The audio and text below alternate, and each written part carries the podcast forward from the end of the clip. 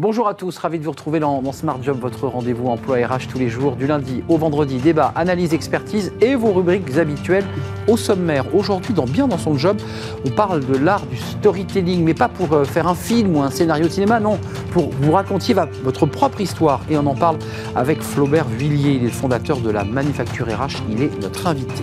Le livre de Smart Job, on parle du burn-out, un livre Autopsie d'un burn-out, se reconstruire et se réinventer, édition Duno, écrit par Aude. Elle nous raconte sa propre histoire et la manière dont elle a réussi justement à se reconstruire. Elle sera notre invitée. Le cercle RH et les experts de, de Smart Job, comme chaque vendredi, la réforme de l'assurance chômage, acte 2.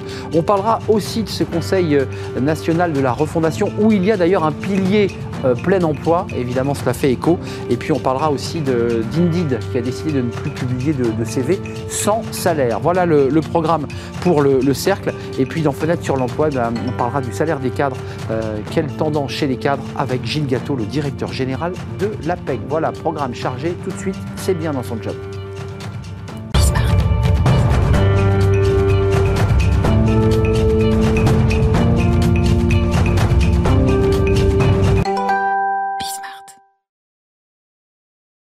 Bien dans son job. On parle d'un sujet, alors vous avez entendu parler de ce mot évidemment, le storytelling, mais là on va en parler, Flaubert Vuillier, euh, sous l'angle de, de, se vendre soi-même. Alors merci d'abord d'avoir répondu à notre invitation merci, cette émission d'entrée, fondateur de la Manufacture RH, et vous avez souhaité nous parler du storytelling, mais cette fois-ci pour se vendre, nous, comme un produit en quelque sorte. Exactement, alors moi j'ai pour euh, habitude de dire aux candidats que je peux accompagner que euh, quand ils vont en entretien, ils vont se vendre, ils vont vendre un produit qu'ils connaissent par définition bien mieux que leur interlocuteur, parce que ça fait 35, 40, 45 ans qu'ils vivent avec ce produit. Et c'est ça, un entretien de recrutement. C'est évidemment le moment où il faut se vendre. Alors, revenons à la base. C'est quoi le, storytelling, historiquement? C'est une, une technique de communication qui va permettre de promouvoir une marque ou un produit en intégrant du récit. Ce récit va permettre de toucher l'interlocuteur, il va permettre de le convaincre, mais il va le convaincre finement puisqu'il va le convaincre plus en se basant sur les émotions que sur les argumentations. Euh, ça sert à quoi? Parce qu'on voit déjà le, message, c'est qu'on n'est plus dans du corporate ou du techno, mais on est quoi? On est dans la chair, quoi. On est dans la chair, on est dans le vécu, on est dans le ressenti. Euh, ça sert à, je dirais que ça sert à être mémorable. Ça sert à rester dans la mémoire de la personne à qui on s'est adressé. On a toutes et tous vécu euh, ce grand moment où on discute avec quelqu'un qui nous explique ce qu'il fait, une demi-heure après, on est incapable de dire ce que la personne fait. Euh, ça nous est arrivé. Mmh, Cette personne-là, elle n'a pas mis, elle a pas mis de, elle pas mis d'émotion dans ce qu'elle a dit. Elle n'a pas mis de pratique. Elle a peut-être parlé très technique, mais voilà, ça s'arrête là. Et puis, n'oublions pas que quand je parle de récits, ce sont des histoires, des exemples, des anecdotes, mais depuis tout petit, on nous a élevés à ça. Depuis tout petit, on nous a raconté des histoires qui nous ont fait euh, grandir. L'histoire, c'est quoi? C'est la transmission. Donc ça part de là. Euh, théoriquement, on comprend bien. Euh, racontez-vous, au lieu de mmh. nous raconter des choses techniques, des noms de logiciels parfois un peu abscons, c'est pas si facile. Euh, de se raconter. C'est compliqué parce qu'on a l'impression de se mettre à nu. Il y, a plein d'éléments qui nous freinent. on a l'impression de se vanter, on a l'impression mmh. de, de, fanfaronner. Mmh. Ça, c'est quand même des éléments sur lesquels il faut quand même faire tomber des murs avant d'y arriver. Oui, alors après, quand on est en entretien de recrutement, s'il y a bien un moment où il faut, entre guillemets, se vanter, euh, c'est à ce moment-là. Alors, on est là pour. Oui, c'est vrai. Quand, on, quand je dis raconter des histoires, c'est raconter son histoire. C'est pas raconter des histoires dans le sens de mentir. On est là pour peut-être euh, se montrer sous son meilleur jour, mais alors après, il y a des techniques qui permettent de bien se vendre en entretien de recrutement et d'aller sur euh, une forme de storytelling justement pour toucher son interlocuteur. storytelling, ça veut dire y mettre de l'émotion, vous l'évoquiez, mmh. de la chair, du mmh. contenu humain, et puis aussi ne pas hésiter, dites-vous, à mettre des exemples. Ben en fait, c'est ça, c'est se raconter à travers des exemples. En entretien de recrutement, euh, souvent, euh, on va être obligé d'aller chercher la personne en lui disant, OK, mais concrètement, c'était quoi votre job? Qu'est-ce que vous avez contribué à faire?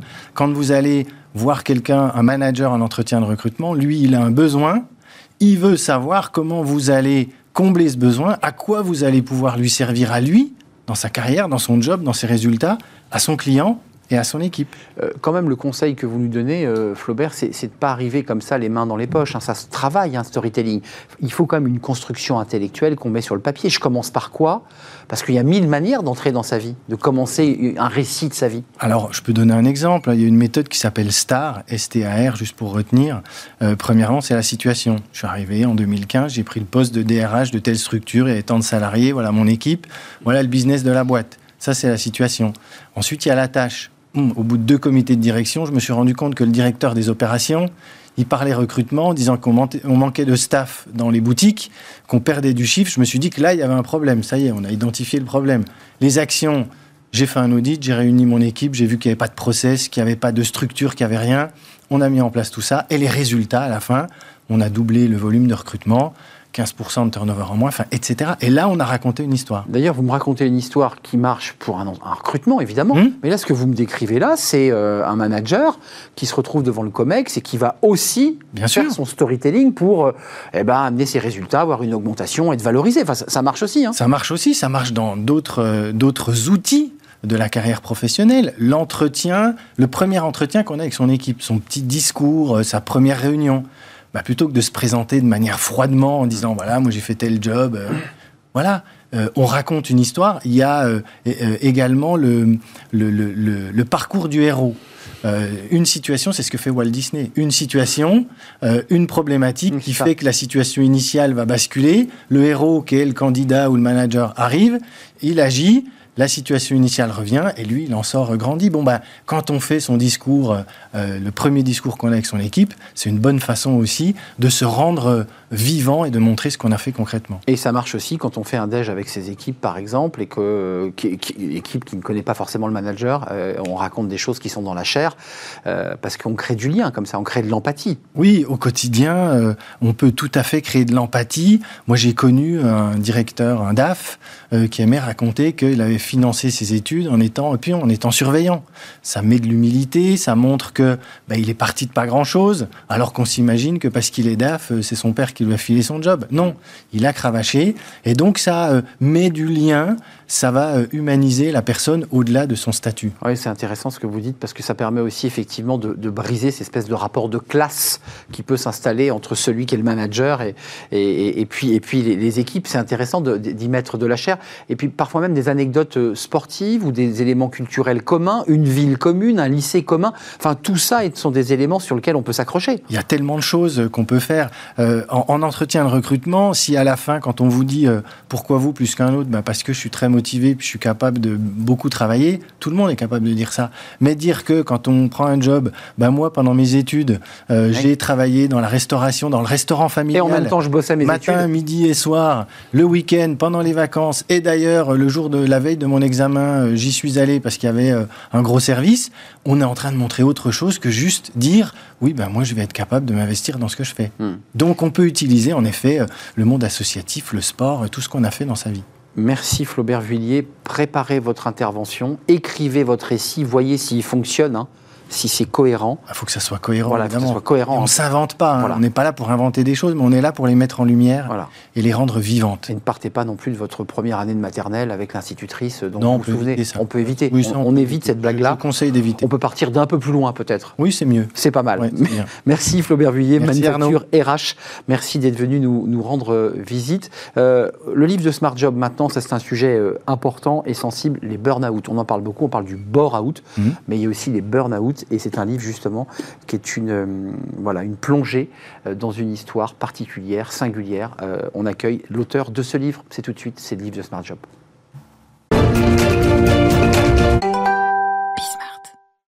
Le livre de Smart Job, on le découvre avec son auteur, Autopsie d'un burn-out, se reconstruire et se réinventer, édition Duno. Et j'accueille Aude Célie, l'auteur de, ce livre. Bonjour Aude. Bonjour. On est ravi de vous accueillir sur le plateau de, Smart Job. J'ai lu ce livre, euh, à la fois un livre qui, donne des conseils et qui accompagne, et puis aussi un livre, euh, j'allais dire sans pudeur, à cœur ouvert, où vous racontez votre descente en enfer. Euh, en quelques mots, hum. sans citer évidemment l'entreprise, mais vous nous racontez ce, basculement incroyable, hum. bien dans votre job, c'est le cas de le dire, hum. avec un, une manageuse, un RH qui vous va bien, puis elle part, cette femme. et puis arrive un homme, Exactement. Euh, plus jeune, euh, qui d'entrée de jeu, je cite votre livre, vous dit, euh, elle était quand même nulle la manageuse Ah d'avant. oui, oui, oui. C'est c'est très intéressant parce qu'il avait repéré en fait le, le sujet. C'est il y a un point de basculement où il y a la perte de sens, où il y a de la désillusion. Et c'est à partir de là en fait qu'on va malheureusement plonger si rien n'est fait, s'il n'y a pas de correction, s'il n'y a pas d'accueil, s'il n'y a pas d'accompagnement. Et c'est exactement ce qui s'est passé. C'est que par rapport à mes valeurs, ma boss euh, correspondait. Et euh, on travaillait ensemble. Euh, Il y avait un dialogue. il y avait un dialogue et puis on- n'avait pas forcément tous les moyens, mais on avançait ensemble. C'est exactement ça.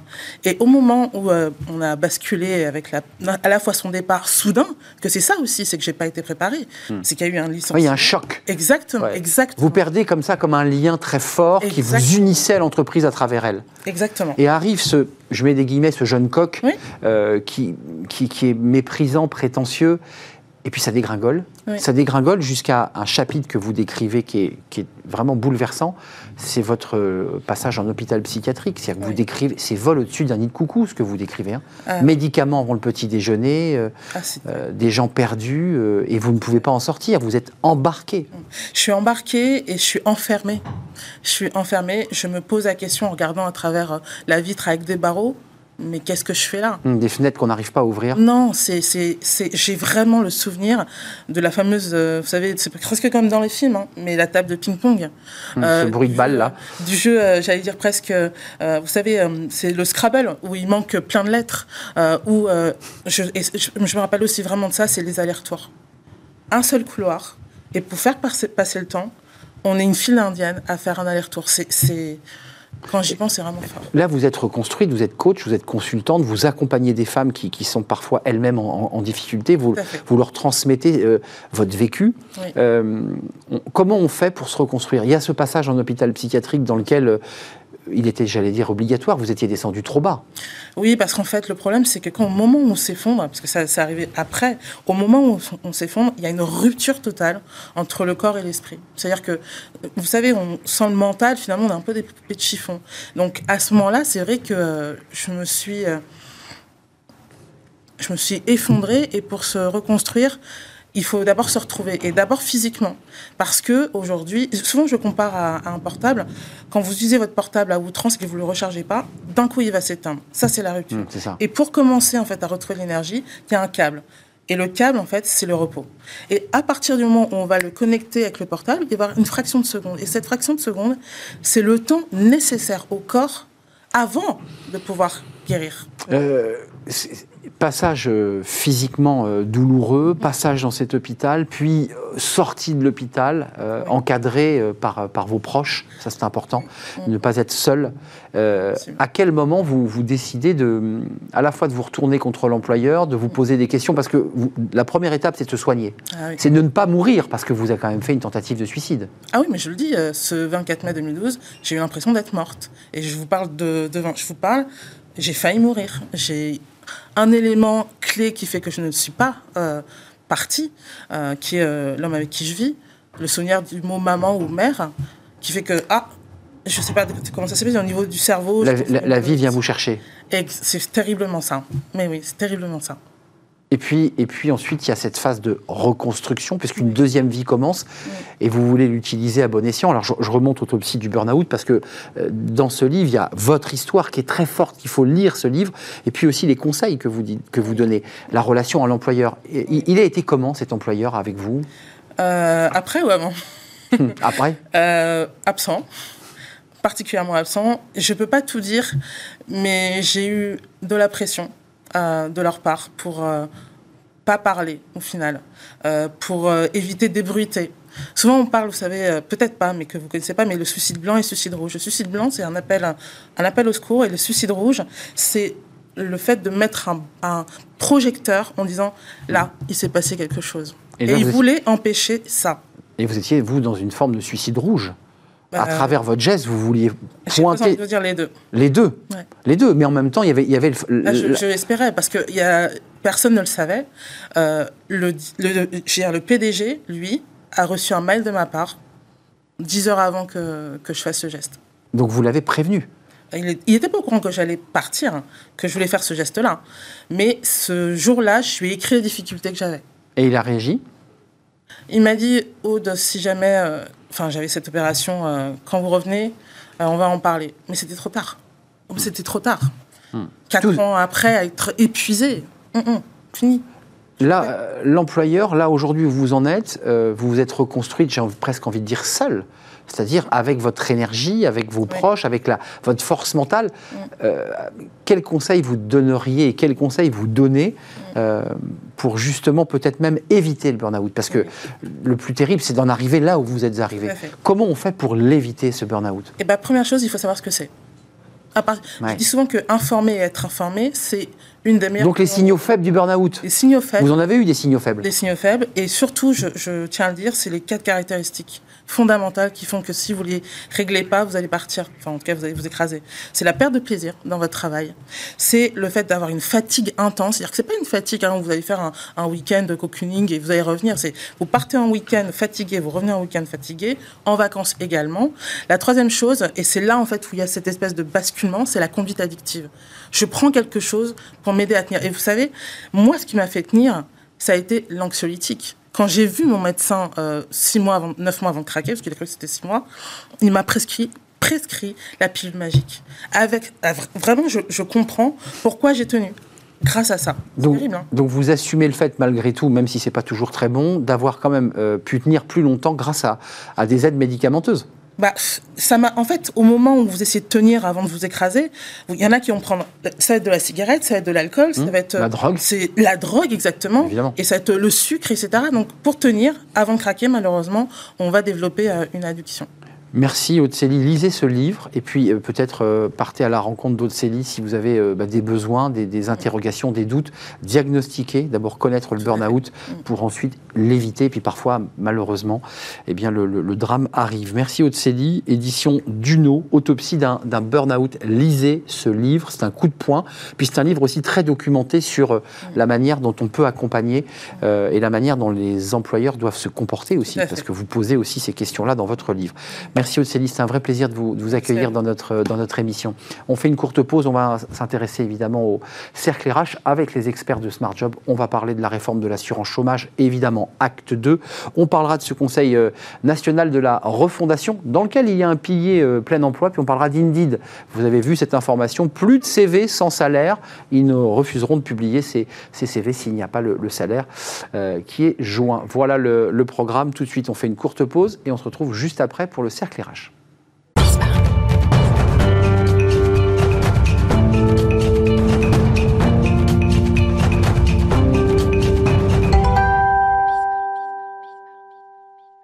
Le cercle RH, le cercle des experts, comme chaque vendredi, on va les, retrouver, nos, nos experts, euh, évidemment, euh, tous les vendredis. On va parler aujourd'hui de la réforme de l'assurance chômage, acte 2.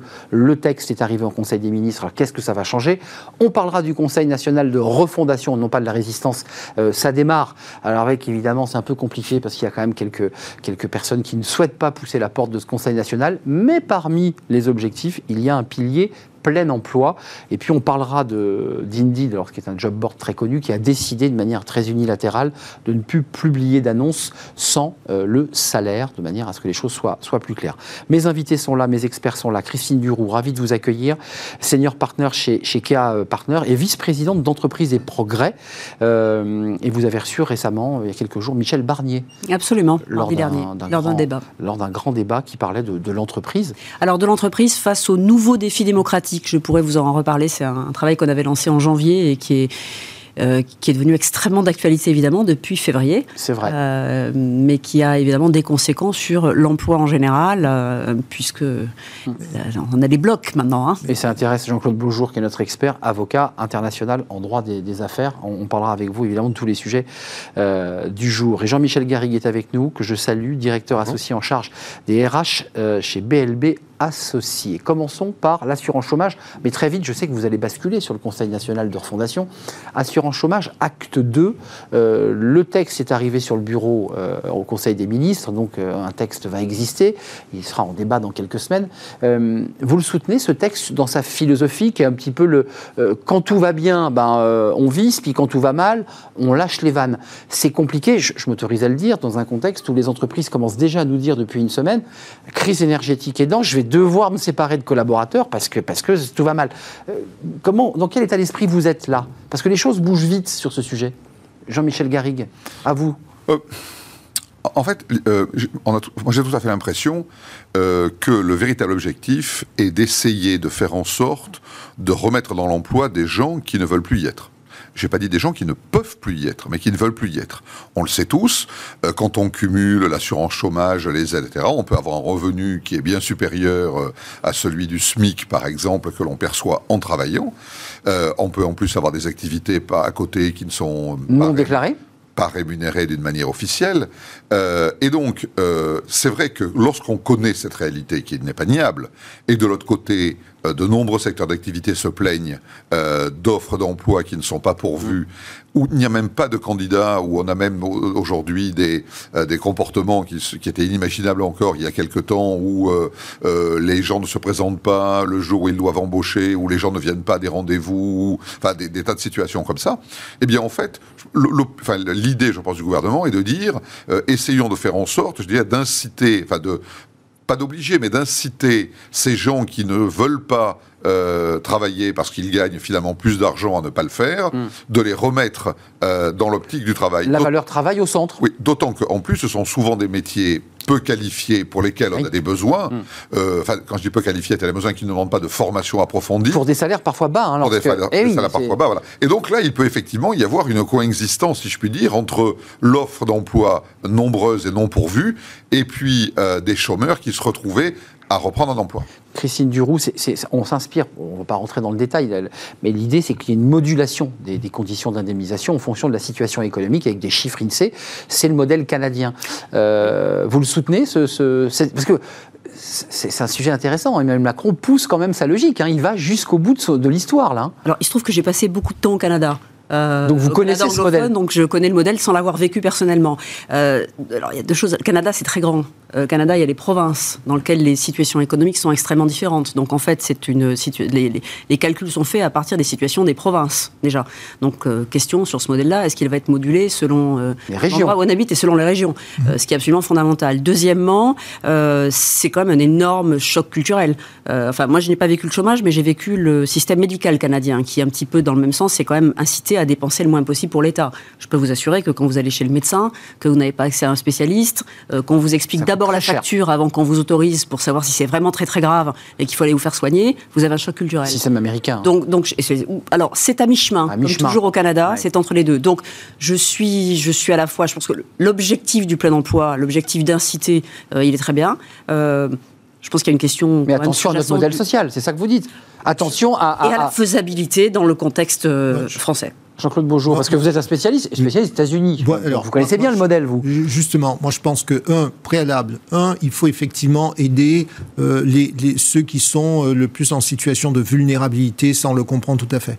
Deuxièmement, il faut aussi, moi je dis attention parce qu'il y a la barre des 53 ans. Effectivement, il faut mm. arrêter de dire qu'il y a qu'on est senior à, 50 ans alors même mm. qu'on tend voire même 45 vers, l'allongement l'allongement de, de, de, du temps passé au travail. Et je parle souvent en DRH en leur disant euh, euh, nous au cabinet on, fait de l'investissement franco-américain. Les gens à 40 ans sont des forces vives. À 50 ans on est des forces vives. À 55 ans il y a des gens qui sont parfaitement aptes. Et mm. faisons attention si on veut rien industrialiser, refaire partir l'économie, à ne pas laisser partir des compétences à droite et à gauche. On le voit sur nos investissements franco-américains. Et sur le modèle, notre modèle social. Et c'est ça le, sujet. Mais, non, non, mais attendez, attendez. Mais il faut avoir dit cela pour se dire quoi derrière. Il faut se dire oui, euh, euh, aider les, plus en situation de vulnérabilité, mais attention à ce qu'effectivement, quand on a un million d'emplois non pourvus, eh et effectivement, même si je comprends qu'il faut prendre sa voiture, que parfois c'est compliqué, il y, a, vraiment une vraie complication. Il faut regarder ça à la loupe. Oui, il faut favoriser le retour à l'emploi. Pour moi, le vrai sujet, euh, bien sûr, il faut travailler sur l'assurance chômage. C'est comment est-ce qu'on favorise le retour à l'emploi et donc la transition de salariés qui n'ont pas forcément les compétences. Alors vous disiez, vous avez raison. Le débat de la formation et des compétences. Ceux qui pas, mais moi, je vais même pas braquer en disant ceux qui ne travaillent pas. Comment faire en sorte. Parce qu'il les cache, hein, Jean-Michel Garrigue aujourd'hui. Oui, je sais qu'il les cache. Les pieds dans le plat, tout de suite. Non, mais il a raison d'être cash, mais notre travail, c'est de se dire, OK, on, va regarder les choses de manière globale, il me parle de système, c'est de faire en sorte un maximum que les gens soient incités à retourner à travailler, le retour à l'emploi compétences, transition, euh, assurer une transition juste. Juste un, un- un petit mot, même plusieurs, vous avez vu, parce que ça fait écho, euh, il y aura un débat à l'Assemblée nationale sur ce- euh, cette réforme de l'assurance chômage, réduction des indemnités, peut-être notre modèle social va-t-il être ébréché, et au même moment, le Conseil national de la refondation, Focus plein emploi, c'est un des piliers hein, qui sera traité à travers des ateliers, avec les partenaires sociaux, dont une grande majorité ne seront pas présents autour de la table. Euh, le plein emploi, euh, il est intimement lié à cette volonté de réforme, je le redis, au moment où des chefs d'entreprise indiquent des risques euh, de chômage partiel liés à un surcoût de l'énergie. Ça va se compliquer quand même. Christine, Oui, c'est pour ça que ça peut pas être. Le, le- le salaire ou l'assurance chômage, Ça c'est- tombe mal. C'est le- bas de la pyramide de Maslow. Euh, ça fait ça fait des années euh, qu'on travaille et qu'on parle de. Vous l'avez mentionné absolument euh, la question des seniors. Il y a un rapport qui de, de France Stratégie qui date de 2018 Mmh. qui montre qu'au-delà de la question financière, il y a une question de, de- de discrimination, disons-le. Donc il y a tout un pan en France. voilà, on a à partir de, cin- de 60, mettons 55-60, on travaille beaucoup moins. Et les jeunes avec la question du sens. Voilà, enfin je vous montre l'impact. hein, quel impact, quelle utilité Dans les deux cas, c'est l'utilité. L'utilité de pour les jeunes, dans quel monde, pourquoi je travaille, dans quel monde, pour quel monde, et pour les plus seniors, euh, Plus est-ce que, âgés. est-ce que je suis encore utile? Voilà. est-ce qu'on veut encore de moi Est-ce qu'on veut encore de Parce moi que c'est la question que se pose quelqu'un qui a 50 ans. Mais- La boîte veut encore de moi Jean-Michel Garrigue, notre modèle est le CNR. CNR, Conseil national de la résistance, et on avait tout remis à plat. La France était reconstruite, ça vous fait sourire, mais c'était quand même, c'est un acronyme qui nous rappelle tout ça. Euh, Ça veut dire qu'on est plus âgé, ça veut dire qu'on a passé le bac il y a un bout de temps. ça fait un petit bout de temps. Enfin, moi, j'ai pas connu le CNR, hein, Jean-Claude. Je tiens à vous le préciser quand même. Euh, concrètement, on fait quoi? Dans un contexte économique où la CPME la réclame depuis hier euh, du chômage partiel euh, pour des boulangers, pas pour pas que pour les industries, pour des artisans qui disent moi ma facture de boulanger elle est passée de 5 000 à 15 000. Il faut que je me sépare de mon salarié. Et à ce moment-là, on fait une réforme. Alors, enfin, notre discussion, pour amicale qu'elle soit, je dirais, n'est que purement théorique. Puisque, je rappelle qu'il ne s'agit pas euh, d'une négociation qui a été engagée par le gouvernement, d'une concertation. Bah, L'État reprend tout là. hein. C'est marrant d'ailleurs parce que on aurait pu euh, espérer un léger glissement du mode opératoire avec le résultat des élections. On n'a plus qu'une majorité relative, donc on va quand même euh, davantage prendre de temps pour discuter avec euh, les parties prenantes, les acteurs économiques et sociaux, etc. On sait déjà maintenant que la concertation doit être terminée rapidement, dans un temps extrêmement court, puisque le gouvernement a décidé de légiférer à la fin de l'année alors même que sa capacité à faire passer Hmm. des réformes aussi importantes n'est plus aussi certaine qu'avant. Donc on, on- on se concerte, mais on, on négocie. Enfin, on se concerte, mais on négocie plus. hein. On est d'accord. J'ai beaucoup entendu dire après les élections législatives que ça allait modifier la façon dont le gouvernement, euh, euh, comment dirais-je, faisait fonctionner ses relations avec l'ensemble des acteurs économiques et sociaux. Non. Cette première réforme montre qu'en tout cas, il ne semble pas qu'il en soit ainsi, puisque le mode opératoire est exactement le même qu'avant, c'est-à-dire on va vite, on concerte, et après le gouvernement fait ce qu'il veut. C'est ça. Euh, un, un petit mot sur ce CNR et de ce focus plein emploi, parce que euh, la, la ministre du Travail à l'époque, aujourd'hui Première ministre, euh, nous avait évoqué sur ce plateau sa volonté d'aller au plein emploi, 5,5, 5,5% de... On y va, on n'y va pas Euh, Christine, Jean-Claude? Moi, moi, je crois Vous y croyez à ce défi de- du... Moi, moi, je, Parce que ça avait, ça avait quand même perturbé François Hollande, vous vous rappelez le chômage. Je, hein. je pense, je pense, je pense qu'il peut y avoir un souhait. Après, c'est quels moyens on se donne pour pouvoir aller à, on dit plein emploi pour augmenter, pour faire fonctionner le pays. Très concrètement, on a parlé de, et, et on en reviendra sur d'autres sujets. Comment est-ce qu'on maintient euh, nos, nos cadres? Comment est-ce qu'on accélère la recherche, par exemple, recherche et développement? Il y a un certain nombre de sujets, de, de, de structures qui partent ailleurs. Euh, comment est-ce qu'on fait monter nos licornes? Je, je pense que ça ne se décrète pas. Les emplois ne se décrètent pas. Enfin, nous, on travaille pour les avec des entreprises. Les emplois, ce, ce sont des projets. Euh, c'est Des commandes. Des, des commandes. Bah oui. des- de notre territoire qui reste malgré tout attractif. Mais est-ce qu'on se donne les moyens? Est-ce qu'on va jusqu'au bout? Quels sont les financements? Est-ce que les manques jouent le jeu? Enfin, il y, y a tout un écosystème. Ça ne se décrète pas. Ça s'accompagne. Euh, Christine Duroux, euh, pour clore ce sujet, parce que je vois qu'on parle des, fameux CV euh, avec salaire, parce que c'est vrai que quand on regarde des annonces, on se dit c'est mirobolant, puis en fait on n'a pas le salaire.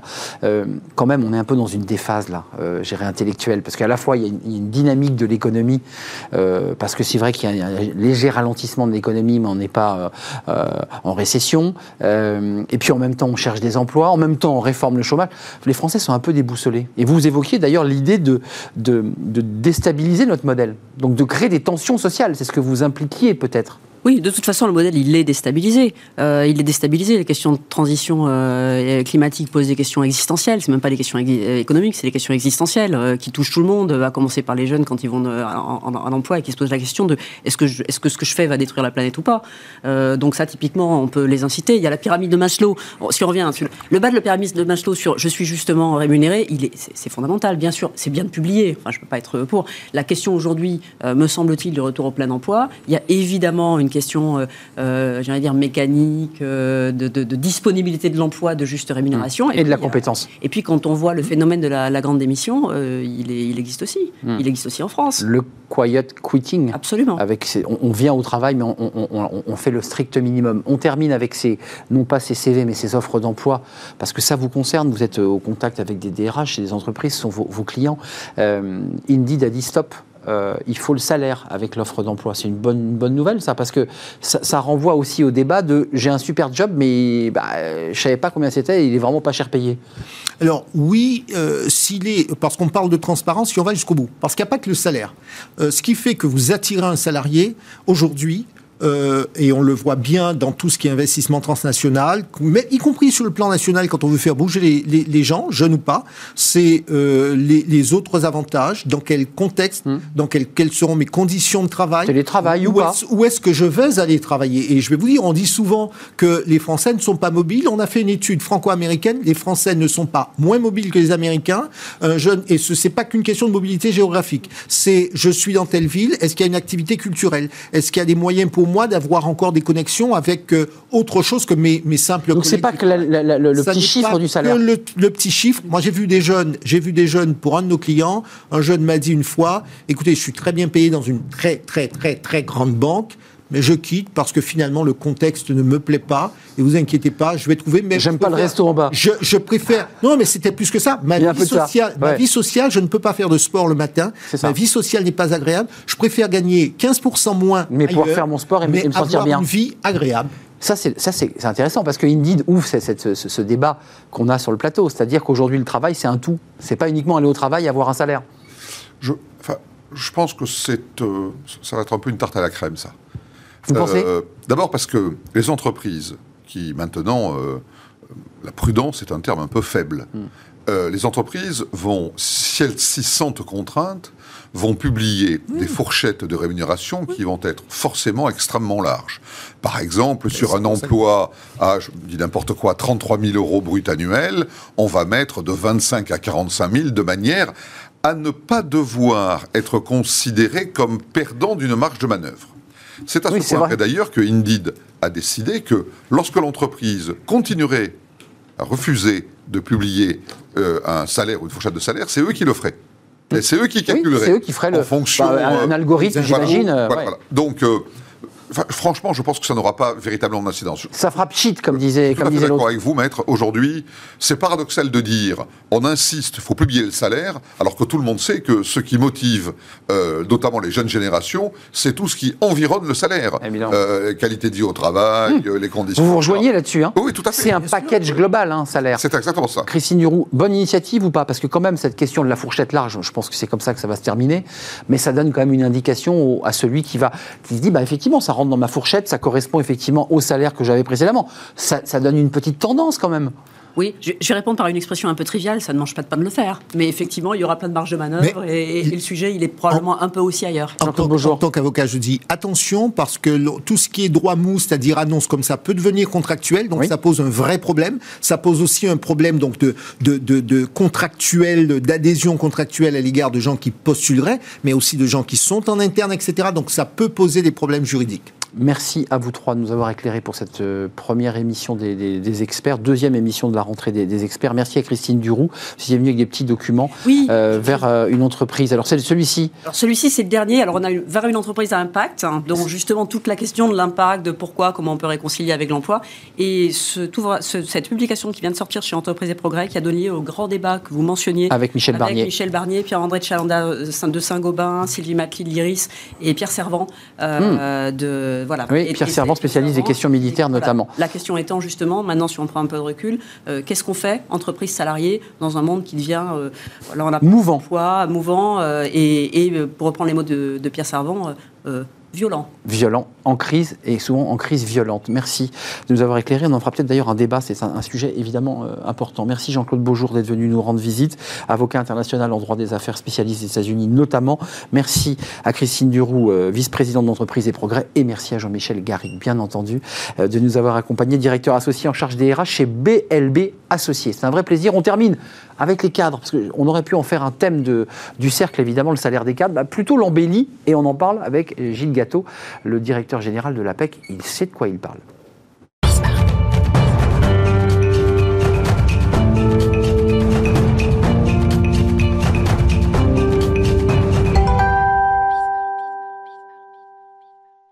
Et on termine notre émission avec Fenêtre sur l'emploi pour parler de la situation des cadres, parce qu'on en parle beaucoup dans cette rubrique, avec quelqu'un qui connaît bien les chiffres, parce qu'il les suit depuis très longtemps, notamment à la NPE. Gilles Gâteau, merci de, de nous rendre visite, directeur général de l'APEC. Bonjour. Euh, avec, bonjour, avec euh, ce baromètre d'août 2022 APEC sur les cadres, avec des chiffres très intéressants. Il y a deux sujets dans votre baromètre. Il y a plutôt une, une, une embellie euh, sur les salaires, parce que globalement, les cadres ont plutôt été bien augmentés. Et on sent quand même un léger fléchissement dans les recrutements. Est-ce que je résume bien le, le paysage de septembre 2022 Oui, euh, le fléchissement, on le sentait déjà un peu le trimestre précédent. Là, il est plus net.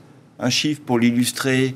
Euh, 13% des mmh. entreprises avaient l'intention de recruter au moins un cadre dans les trois mois à venir au trimestre précédent c'est 10% des entreprises aujourd'hui, donc on a perdu 3 points dans l'intervalle. Alors, il t'en perd. Donc la vitesse, on va dire, euh, l'élan euh, se, se, se, freine, ouais, mais il est là ralentit, toujours. mais il est toujours là et on est toujours à des niveaux qui sont supérieurs à l'avant-crise euh, pandémie 2020. On est encore supérieur à 2019. Hmm. Néanmoins, on voit bien que les, les, les nuages un peu euh, s'amoncellent à l'horizon et qu'il y a des anticipations qui sont moins favorables. Alors, les cadres, quand même, la part des cadres inquiets euh, de la situation économique, et ils ont peut-être de bonnes raisons de l'être d'ailleurs, euh, progresse. C'est-à-dire qu'on sent aussi côté cadre euh, des inquiétudes, ce qui souvent laisse penser qu'ils préfèrent rester au chaud que de, que de bouger. Enfin, je, je...